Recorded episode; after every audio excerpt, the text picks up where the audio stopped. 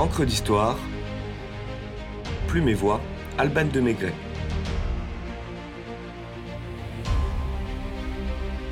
Légendaire, initiatique, périlleuse ou joyeuse, une route, des routes.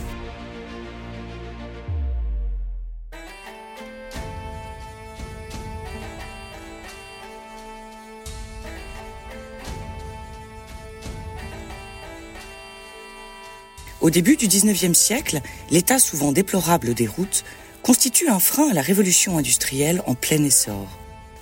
L'Angleterre, pionnière de cette explosion de modernité, est la première à souffrir de son réseau routier trop onéreux et peu résistant, et à trouver une solution pour l'améliorer.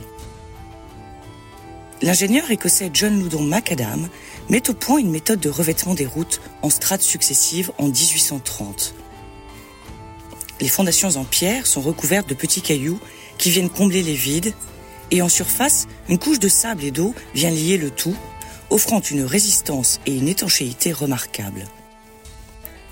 La ville de Bristol adopte immédiatement le concept du macadam, et la France l'imite rapidement, alors que Rambuteau occupe encore la place de préfet de la Seine.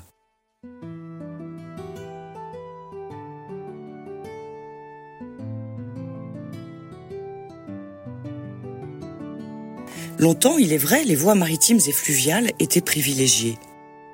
De port en port, les marchandises s'échangeaient, les populations se déplaçaient, les explorateurs prospectaient, au détriment des routes terrestres bien moins praticables. Heureux qui comme Ulysse a fait un beau voyage, ou comme c'est celui-là qui conquit la toison. Joachim du Bellay cite Ulysse et Jason, mais on pourrait ajouter Anon, le navigateur carthaginois, Hérodote, le pharaon Néchao II ou encore l'astronome grec Phytéas, tous grands prospecteurs des flots.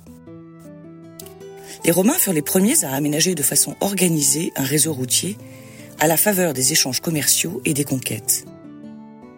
Ne dit-on pas d'ailleurs Omnes viei Romam ducunt, tous les chemins mènent à Rome. Au sens propre, il est vrai que les routes de l'Empire romain convergeaient toutes vers le milliard d'or, le point zéro mis en place par Auguste dans la cité éternelle.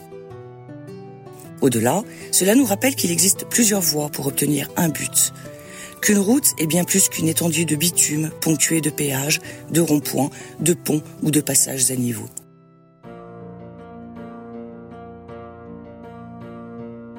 Les routes sont désormais au bas de chez nous, autour de chez nous, dans nos villes et nos villages. Elles sont ici, elles sont là-bas, Là-bas est accessible. Là-bas n'est plus qu'à quelques heures de route. Si intégrées dans notre paysage, nous ne les remarquons que si elles font défaut. C'est le bout du monde, disons-nous, lorsque notre destination se trouve au fond d'un sentier non goudronné et tout cabossé, sableux ou rocailleux.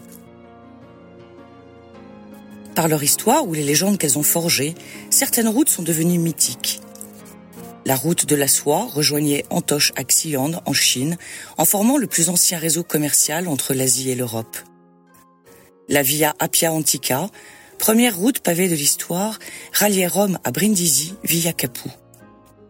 Les chemins de Saint-Jacques de Compostelle, empruntés par de si nombreux pèlerins aujourd'hui encore, sont ainsi définis dans le Codex Calixnitus de 1140. Il y a quatre routes qui, menant à Saint-Jacques, se réunissent en une seule à Puente la Reina, en territoire espagnol. De là, un seul chemin conduit à Saint-Jacques.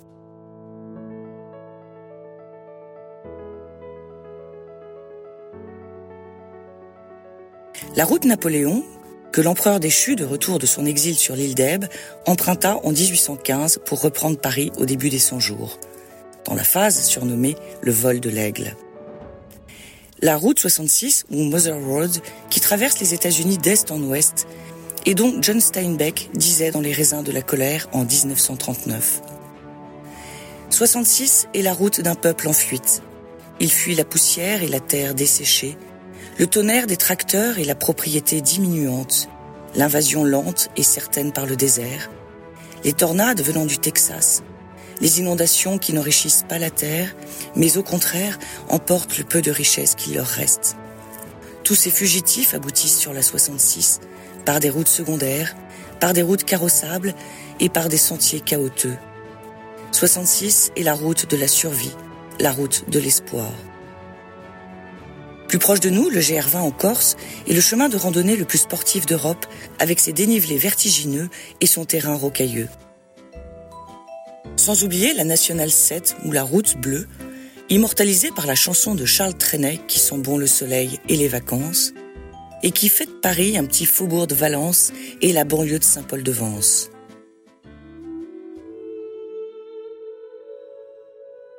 Route commerciale, route sportive ou spirituelle, route culturelle ou historique, route de conquête ou de fuite, chacune rythme la marche de l'homme en chemin, en mouvement perpétuel.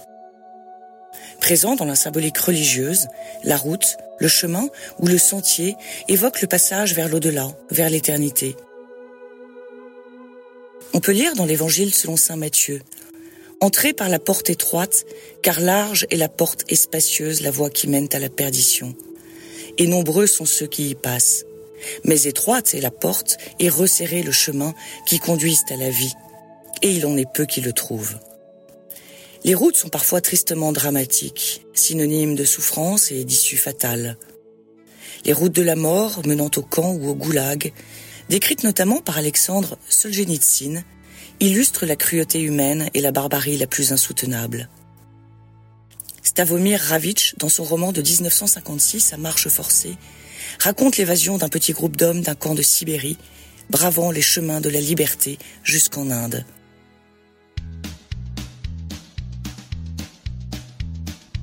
Willie Nelson chante On the Road Again lorsque Ridley Scott lance ses Thelma et Louise en cavale sur les routes américaines.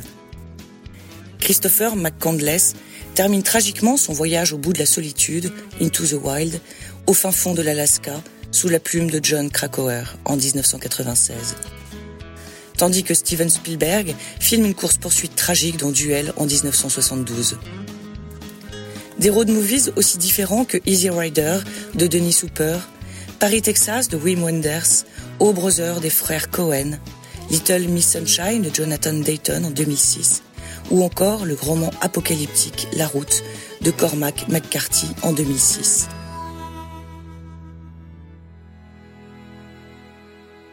Toutes ces œuvres expriment à leur façon cette quête de liberté, la recherche de la fortune, de soi-même, de l'autre ou de Dieu, et souvent un peu tout cela à la fois. Poussière ou asphalte, sable ou bitume, qu'on l'emprunte à pied, en voiture, à bicyclette ou à cheval, droite ou sinueuse, unique ou méandreuse, la route est un lieu de rencontre et de dépaysement, de voyage et d'évasion, ou plus simplement d'un retour chez soi, désiré ou subi. Les routes sont aussi semées d'embûches, de dangers, de radars ou de brigands. De l'exode de foule au voyage en solitaire, elles sont le plus souvent initiatiques et révèlent le parcours intérieur de chacun, la quête incessante, le moteur de nos existences. Car tant qu'il y a une route, il y a de l'espoir. Et finalement, tant que nous sommes en route, nous sommes en vie, à moins que ce ne soit l'inverse.